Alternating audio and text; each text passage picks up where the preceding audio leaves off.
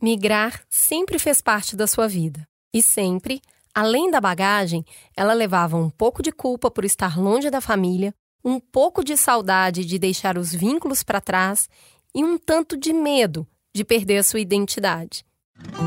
E muitas coisas ficaram para trás, né? Várias coisas ficaram para trás. As amizades, as pessoas começam, por exemplo, amigas começam a engravidar, pessoas começam a namorar, a casar, e você tá longe. Então isso vai te causando uma angústia. Ao mesmo tempo você tá num lugar novo que você não tem mais aquele círculo grande que você demorou 25 anos para formar de pessoas ao seu redor. Então as amizades ficam bem mais superficiais. Hoje a gente vai conhecer um pouco da história da Clara.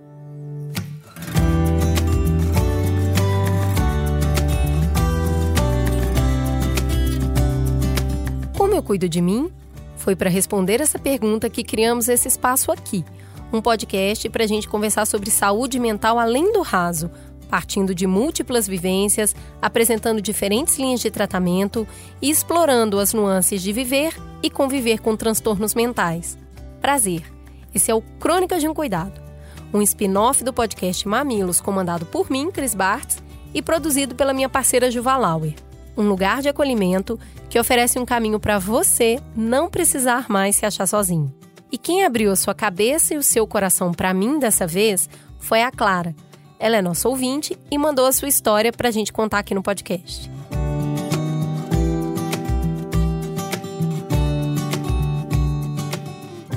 A Clara tem 29 anos, mora em Madrid, na Espanha, e atualmente é estudante de design. Mas a história dela começa bem longe dali. Ela nasceu em Ceilândia, a maior cidade do Distrito Federal, que fica ali uns 40 minutos de carro da capital Brasília.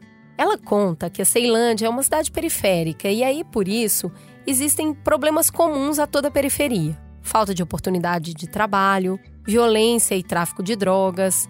Ela lembra que ela precisou driblar algumas dificuldades, algumas situações ali complexas, mas ela cresceu tranquila e segura numa casa simples que abrigava o seu pai, a sua mãe e os seus três irmãos. Era uma casa cheia. Para dar conta de todo mundo, os seus pais se esforçavam bastante. A mãe fazia e ainda faz faxina, e também trabalhou como babá. Já o seu pai, ainda ali nos anos 90, passou em um concurso para atuar como gari. Ele trabalhou na coleta de lixo nas ruas por muitos anos e depois foi atuar numa área mais administrativa, que também ocupava uma grande parte do seu tempo. E era por isso que ela e os seus irmãos se viravam como podiam. E a gente tinha que tocar um pouco ali é, a limpeza da casa, cozinhar, porque os pais estavam sempre fora trabalhando, era o que tinha, porque tinha que sustentar a gente. Estudava as meninas, no caso eu e minha irmã, num horário e cuidava da casa num horário contrário, e os meninos faziam no, no outro horário. No tempo que sobrava, entre os estudos e a rotina de cuidado com a casa, eles gostavam de brincar juntos na rua, onde tinham outras crianças e onde todos podiam se divertir juntos. Mas isso não durava muito tempo. Logo, eles tinham que se mudar. Clara e a família não chegavam a sair da Ceilândia, mas eles ficavam migrando de uma casa para outra inúmeras vezes. Ela nem consegue se lembrar quantas. A gente mudava de casa muito, é, mas sempre dentro do bairro, porque dependia de aluguel, né? Era aluguel e volta e meia subia o aluguel, por exemplo, ou a casa ficava pequena demais, porque as pessoas vão ficando grandes, vão virando adolescentes, e aí os meus pais foram vendo a necessidade, por exemplo, de os meninos terem um quarto, as meninas terem outro quarto, e enfim, aí sempre rolava isso, a gente mudou muitas vezes. Novas adaptações eram uma constante mas aí, por volta de 12 anos, a Clara começou a sentir um incômodo com isso. Poxa, toda vez deixar todo mundo para trás e começar tudo de novo. E cada vez parecia que ia ficando mais difícil, os grupos já pareciam mais consolidados e ela tinha que se esforçar mais para entrar. E ó, foi assim por muito tempo. Estudei normalmente, fiz meu ensino médio. É, infelizmente, tive dois anos que eu reprovei, então eu terminei o ensino médio um pouco mais tarde. E assim que eu tava terminando o ensino médio, eu comecei a namorar. Eu e minha família, nós somos testemunhas de Jeová. Então, as amizades que eu tinha era dentro desse núcleo religioso, dentro da congregação, no caso. E eu conheci um rapaz lá, o nome dele é Lucas, hoje ele é meu marido. Tinha 19 anos. E eu fui trabalhar porque uma das visões que me passaram era que não dava para ficar namorando muito tempo. Eu tinha que casar. E aí os dois decididos e já se gostando muito, a gente pensou, tudo bem, não é problema pra gente. A gente vai trabalhar e vai casar. E então eu não, não fiz uma faculdade logo depois do meu ensino médio. Eu tô tendo uma visão de, de ter uma carreira agora. Com o incentivo da religião e a vontade de estabelecer vínculos mais duradouros, a Clara se casa aos 21 anos e o Lucas tinha 20 na época. Para bancar a vida de casal, a Clara começou a trabalhar como telemarketing e depois como secretária numa clínica na área nobre de Brasília. Já o Lucas se dedicou ao trabalho com tecnologia e, algum tempo depois, ele recebeu uma proposta para trabalhar em São Paulo. Era aceitar ou continuar na Ceilândia. Eu sempre pensei que eu não queria terminar minha vida lá na Ceilândia, sabe? Onde eu tinha nascido. Só que para mim era uma coisa muito, muito distante eu pensar assim, nossa, vou mudar de cidade, vou. Não, isso aí era uma coisa de filme. Tipo, isso não acontece. Eu vou trabalhar aqui mesmo, a gente vai ter nossas coisas aqui e é isso. Como minha mãe, meu pai, minhas tias, todo mundo. O que era improvável se tornou realidade em apenas 15 dias. A Clara pediu demissão, apoiou o marido e junto eles saíram da periferia de Brasília para expandir a visão de mundo. Era bom, mas não quer dizer que era fácil tinha construído uma casinha no, no lote do meu sogro. E aí a gente deixou a casa lá para minha irmã em Ceilândia. E a gente acabado de mudar. A gente passou dois anos, os primeiros dois anos de casados, construindo essa casinha. Era um quarto tal, e a gente pretendia fazer mais em cima, mais um espacinho. A princípio, eles ficariam quatro meses, mas acabaram ficando quatro anos em São Paulo.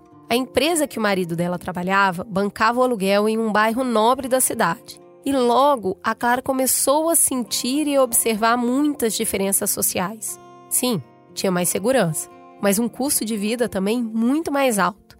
E, claro, maior dificuldade em interagir com as pessoas. Mas estava tudo melhor. Ela ia reclamar do quê? Ela guardou esses incômodos para si mesma. E eu não tenho nem motivo, eu não posso reclamar. Eu comecei a me sentir ansiosa e triste e vendo esses sintomas emocionais vindo e ao mesmo tempo um conflito na cabeça muito grande, tipo assim, eu não posso estar assim, porque olha o que, a vida que eu estou vivendo. Pensamento assim de, não, tem que estar grata, tem que estar feliz, vamos lá. Aquele ali não era só um novo endereço, parecia um novo planeta. E a Clara sentia falta do casual, da simplicidade e do descompromisso de quem se conhecia há muito tempo. Aquela língua que ela estava ouvindo agora era bastante distante daquela outra que preenchia os seus ouvidos e aquecia o seu coração. Lá em São Paulo eu já vi que as pessoas já falavam diferente, já se comportavam diferente, já tinham muitos costumes diferentes, inclusive no, no, nosso círculo, a gente sempre teve, por exemplo, um, uma coisa de receber muitas pessoas em casa. É, quando você não tem muito recurso financeiro, você não fica saindo o tempo todo. Então você recebe as pessoas em casa, faz um bolo, um cachorro quente e chama a família, os primos, os amigos e e lá não, já as pessoas para se divertirem já é em um bar, num restaurante, e num museu, então muda assim. Aí a percepção, sua percepção tem que ir acompanhando isso, né? A falta de trabalho também, porque eu fui vendo que eu, puxa, dei uma estagnada. A Clara não pertencia mais à Ceilândia, mas ela também não pertencia a São Paulo. Ela passou a se sentir em um limbo, e isso gerou algumas crises de ansiedade. A princípio, ela não quis aceitar que a sua saúde mental estava abalada. Ela foi levando, acreditando que ia passar. A Clara de hoje olha com compaixão para a Clara dessa época ela já tinha dado conta de tanta coisa sozinha, ela entendeu que essa seria só mais uma. Então a ansiedade vinha, por exemplo, crise de choro, sem eu saber controlar. Dormia muito. Esse problema da hipersonia eu tive durante uns bons meses. Chorava por, por qualquer coisa, mas no dia foi muito triste. A gente estava a caminho do stand-up. E eu fui chorando de casa até lá. Não sabia explicar por quê. E eu pensando, eu tô indo pra uma coisa para eu rir e eu tô aqui chorando, porque eu tava me sentindo mal, minha autoestima tava lá embaixo, porque eu tava me sentindo diferente, que eu não me encaixava naquele lugar. Então foram vindo coisas assim que eu nunca tinha sentido. Para quem via de fora, eu tava vivendo uma coisa muito legal. Além de negar sua tristeza, a Clara ainda lidava com a culpa de não estar feliz e também com a saudade de ter deixado tantas pessoas queridas para trás. um sentimento comum para quem migra. Por mais que ela falasse ao telefone ou até chamadas de vídeo, a falta da presença física deixava um buraco no seu peito, um vazio. Tinha deixado os meus pais, minha família inteira para trás, então de vez em quando surgia um papo de uma doença ou alguém tá mal e eu tô a léguas de distância, não posso fazer nada, é, não, não tenho como resolver. Então aquela, tudo aquilo que você deixa para trás foge do seu controle. E muitas coisas ficaram para trás, né? Várias coisas ficaram para trás. As amizades, as pessoas começam, por exemplo, amigas começam a engravidar, pessoas começam a namorar, a casar, e você tá longe. Então isso vai te causando uma angústia. Quando a angústia passa a ser tão grande que não é mais possível ignorá-la, a Clara cogita voltar para sua cidade natal. Mas tem tanta coisa em jogo agora: a carreira do marido, a tentativa de uma vida melhor, e ela estava de emprego novo. Daí, ela respira fundo e faz mais um esforço para se adaptar. E você vir de um lugar mais pobre, talvez tenha mexido um pouco comigo, numa aquele negócio de síndrome de guerreira, sabe? Que você fala assim: eu vou vencer de qualquer forma. Eu posso estar acabada, mas eu vou vencer isso aqui, porque foi uma escolha minha. Eu vou trabalhar, eu vou ser aquela pessoa que as pessoas falam, mudou de cidade, se deu muito bem. Então tem esse sentimento, tem um pouco do, do ego da gente e também um pouco do, da autoestima que você quer manter. E nessa de ter a síndrome de guerreira, de vencer sozinha, acabou que a Clara cobrou um custo muito alto para si mesma. A depressão e a ansiedade pioraram quando ela descobriu que o seu pai estava doente e ela não tinha como estar presente. E isso foi um gatilho para uma crise depressiva muito forte, que eu não tinha há meses, assim. É, foi muito, muito difícil e eu comecei de novo a ter as crises de choro, os pensamentos ruins, a culpa, culpa porque você hoje tem uma vida mais confortável e as pessoas que estão lá continuam no mesmo patamar, porque você ainda não tem como prover para elas o que eu tenho hoje. Cansada de sofrer, a Clara se deu conta que ela ia ter que sim buscar ajuda. Ela começou um tratamento com terapia e psiquiatria. Com o tratamento e medicação, a Clara ia melhorando aos poucos. Mas como o remédio a deixava um pouco lenta, às vezes ela acabava se atrasando para o trabalho e acabou sendo demitida. Depois de quatro anos em São Paulo, muitas vivências e a sua saúde mental sob um bom equilíbrio, o marido da Clara recebeu outra proposta. Dessa vez para a Espanha. A primeira reação? Pânico. Eu ficava assim, caraca, imagina uma mudança de país, como que eu não vou reagir? Não sei, eu não sei se a minha mente aguenta. Então eu ficava nessa ansiedade. E antes da pandemia, surgiu a certeza de que a gente ia. Só que foram dois anos, né, se arrastando, não podia entrar no país. E como ela já tinha aprendido antes, tá com medo, vai com medo mesmo. Porque a Clara não estava sozinha. Ela tinha um apoiador. E ela também queria apoiar. Para mim nunca foi uma opção não ser apoiadora com o Lucas, porque é uma pessoa que é meu melhor amigo, que me ajudou em todas essas fases terríveis, era ele que estava lá do meu lado. Então eu penso assim, ele me apoia muito e eu também quero ser esse apoio. Língua diferente, pessoas ainda mais diversas, comida, identidade, saudade, um misto de sentimentos que parecia sempre borrar o seu sonho de estar se sentindo bem. A saúde mental da Clara daí piora novamente. Além de não conseguir se expressar bem no início, a sensação geográfica de não saber chegar em canto nenhum, de não conseguir se localizar, era terrível veio ver esses baques de realidade, mas são coisas que é do dia a dia. É, chega num dia que você fala assim, poxa, meus cosméticos todos acabaram, por exemplo, que eu trouxe do Brasil. Agora eu vou onde para comprar? Vamos lá do zero. Eram dúvidas tão básicas que é quase inevitável você começar a duvidar da sua capacidade. Ainda mais porque ela se comparava com outros imigrantes brasileiros. E na visão dela, todos estavam melhores que ela puxa, a fulana já trabalha fora, a fulana já fala bem no espanhol, é, já estão se dando bem, já fizeram isso ou aquilo. Então essa comparação social rola mesmo e você começa a se diminuir com isso, né? Você ter a sensação de que você deve algo para quem te trouxe. No caso, parceiro, né? Porque ele tá trabalhando, ele tá ralando. Eu não estou trabalhando porque eu vim para apoiar. Então fica aquela coisa de estou por trás aqui.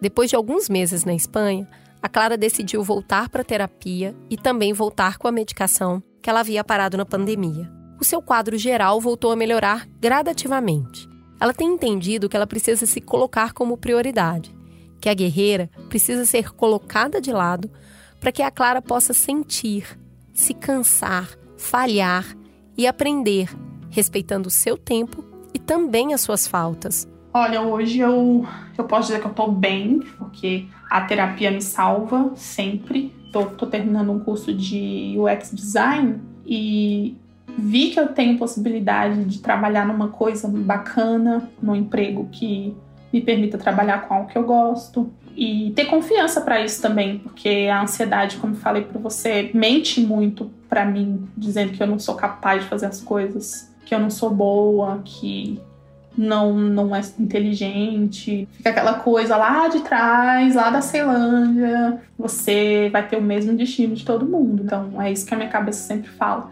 Então lutar contra isso é, é difícil, mas tô conseguindo fazer. Então tô feliz. Mas eu também aprendi a me refugiar, sabe? É, a contar com a Clara também. Então eu tirei alguns hobbies do papel. Eu tinha uma intenção de ter um canal no YouTube, fiz um canal. Eu coloco lá toda semana também, eu paro um pouquinho, edito um vídeo da cidade. São coisas que eu coloquei na minha semana como, além da terapia, que também é obrigação, é, são momentos na semana em que eu paro e olho para as minhas coisas. Tô começando a viver agora. Eu me sinto começando a viver agora. A Clara sabe que nunca terá tudo, mas está aprendendo a ser feliz onde está e com quem está ao seu redor.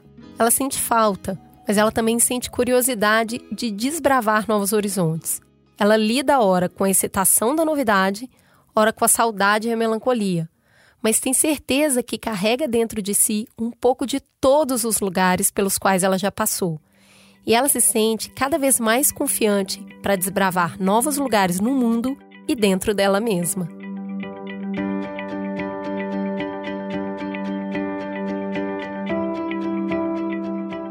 Para mim, você já passou por algo parecido com o que a Clara passou? Ou conhece alguém que enfrentou tudo isso? Eu quis contar essa história porque migrar e deixar para trás vínculos, laços afetivos e um pouco da sua identidade é muito difícil. A gente sabe que desde que os seres humanos existem, esse movimento de migração de população é parte da nossa realidade. Mas hoje, milhões de pessoas que se mudam diariamente passam por um processo de níveis de estresse tão intenso que superam a sua capacidade de adaptação. E daí, migrar significa se adaptar a uma cultura, língua e regras culturais de funcionamento diferentes em um novo meio que muitas vezes é hostil. Ter que lidar com a pressão interna e externa deixa muitas pessoas adoecidas. Para entender um pouco mais sobre esse tema, eu liguei para Jesselyn Tashima, que é psicóloga e doutora em psicologia social do trabalho e das organizações pela Universidade de Brasília. E ela tem ênfase em imigração internacional. Ela realiza atendimento psicológico e treinamento intercultural com os brasileiros que moram fora do país e com os estrangeiros que moram no Brasil.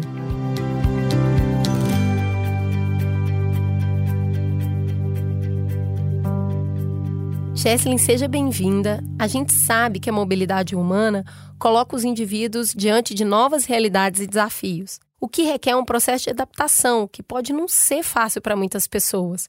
Por isso, eu queria entender o que se deve levar em conta ao pensar em cuidar de uma saúde mental de pessoas que migraram. Oi, Cris. Quando se fala em cuidados com a saúde mental de imigrantes, precisamos pensar que a migração em si não é necessariamente causa de sofrimento, mas é sim um fator de risco, já que existem diversos aspectos importantes e específicos do processo de imigração que sujeitam os imigrantes a situações de maior vulnerabilidade e a ocorrência de transtornos mentais. Dentre esses fatores da migração que podem prejudicar a saúde mental dos imigrantes, podemos destacar que a imigração vem em grande parte dos casos acompanhada da separação da família, amigos e outros grupos sociais importantes para diversos aspectos da vida do ser humano, inclusive para a definição do próprio indivíduo. Nesse sentido, quem eu sou é muito associado aos grupos que pertenço. E na mudança de país, eu acabo perdendo um pouco esses referenciais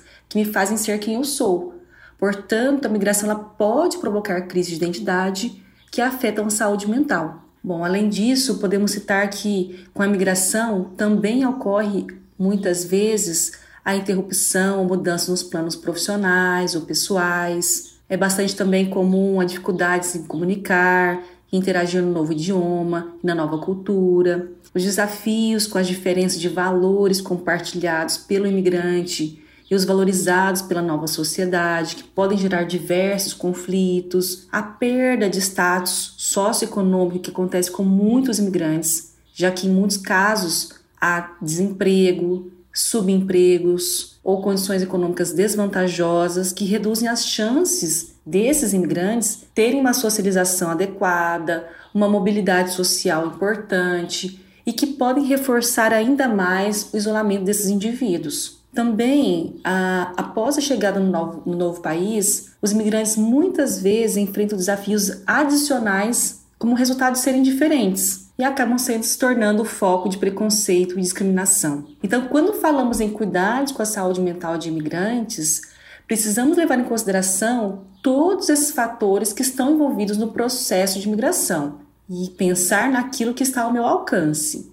Diante do que eu posso controlar, eu preciso buscar diminuir aquilo que é fonte de estresse e aumentar aquilo que atua como uma proteção da minha saúde mental. Então, por exemplo, se a minha comunicação no novo país é deficiente e causadora de sofrimento, é importante que eu busque fazer curso no idioma local para que eu possa me comunicar melhor com as pessoas, conseguir me locomover, trocar informações importantes, conseguir empregos melhores. E tudo isso tem um impacto na autoestima e, consequentemente, na saúde mental de maneira considerável. Então, precisamos desconstruir uma série de padrões que estávamos acostumados e abraçar novas formas de ver e ser. É um equilíbrio entre manter quem eu sou e a minha cultura e quem essa nova cultura demande que eu seja. Pois é, a Clara conviveu com mudanças desde muito nova, dentro da mesma cidade, e depois se mudou de estado e então de país além das próprias adaptações, ela também sofre com a culpa do abandono, porque ela partiu, deixando uma parte da família para trás.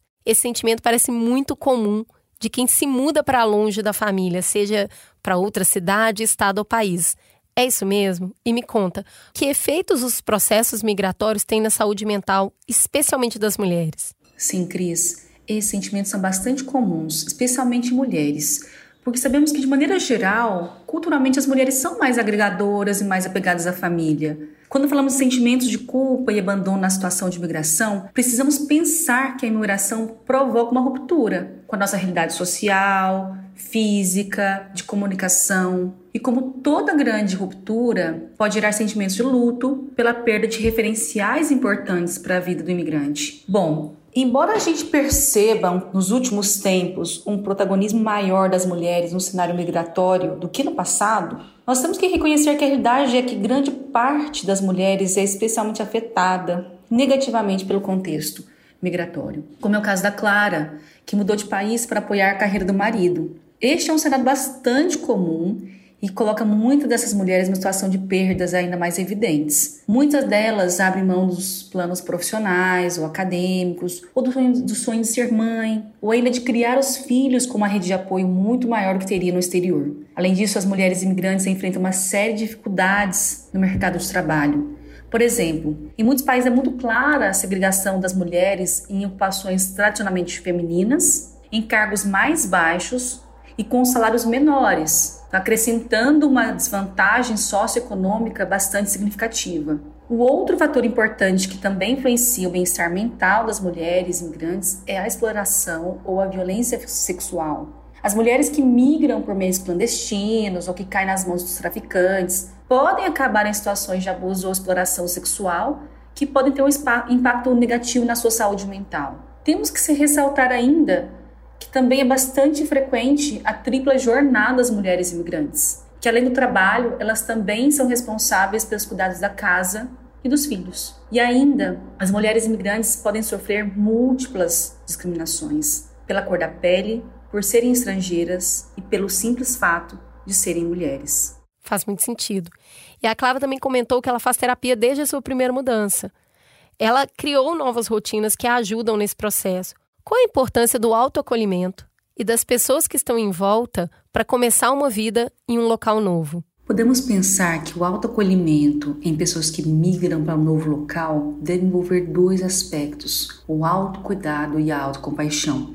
O autocuidado é o cuidado de si, a busca consciente, deliberada para manter constante o bem-estar físico, psicológico, social, espiritual. É adotar medidas preventivas que contribuam para o bem-estar e a qualidade de vida, algo que vai muito além da manutenção de ausência de doenças. O autocuidado implica investir tempo e energia em atividades individuais e coletivas que promovam a saúde no geral. É planejar a rotina de modo que busque um equilíbrio. Pode vir por meio da prática de esportes, da religião ou espiritualidade, meditação, lazer, cursos, terapia, atividades que podem reduzir as tensões do dia a dia e que, no caso dos imigrantes, são também fundamentais para a socialização, o aprendizado do idioma, da cultura e para a construção de uma nova maneira de ser no novo ambiente. Já a autocompaixão envolve ser atencioso e compassivo em relação a si mesmo, diante das falhas e das minhas inadequações. É um processo que envolve adotar uma atitude compreensiva de que se é imperfeito, que se comete erros e de que somos vulneráveis. E quando falamos em imigrantes, estamos falando de indivíduos que estão vulneráveis e que cometem erros o tempo todo, porque eles estão conhecendo, aprendendo sobre o novo ambiente. E neste processo de aprendizado, o erro é inevitável. Então, ser compassivo diante dos meus erros é fundamental para que eu possa adicionar leveza no meu dia a dia no novo país. Mas também acho importante ressaltar que precisamos pensar que a saúde mental dos migrantes não depende unicamente deles. Existem vários fatores econômicos, sociais, culturais e até políticos que interferem direta ou indiretamente na vida dos imigrantes. O acolhimento externo, que pode ser da empresa, da escola, da faculdade, da comunidade no geral, é importantíssimo para que o imigrante se sinta pertencente e não excluído. Muito obrigada, foi um prazer te receber.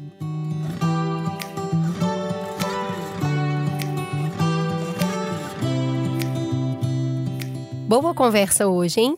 Eu senti que a gente avançou nesse tema. Eu agradeço a Clara por me contar a sua história, a Jesselyn por me ensinar e você por me ouvir.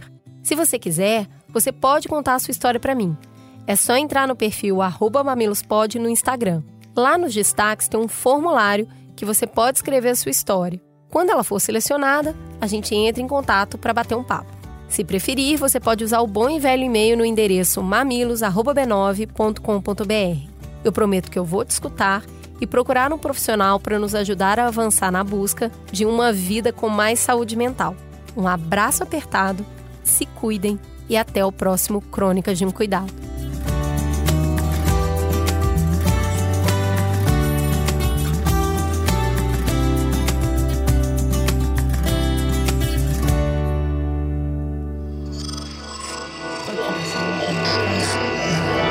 Esse podcast é, é apresentado por b9.com.br.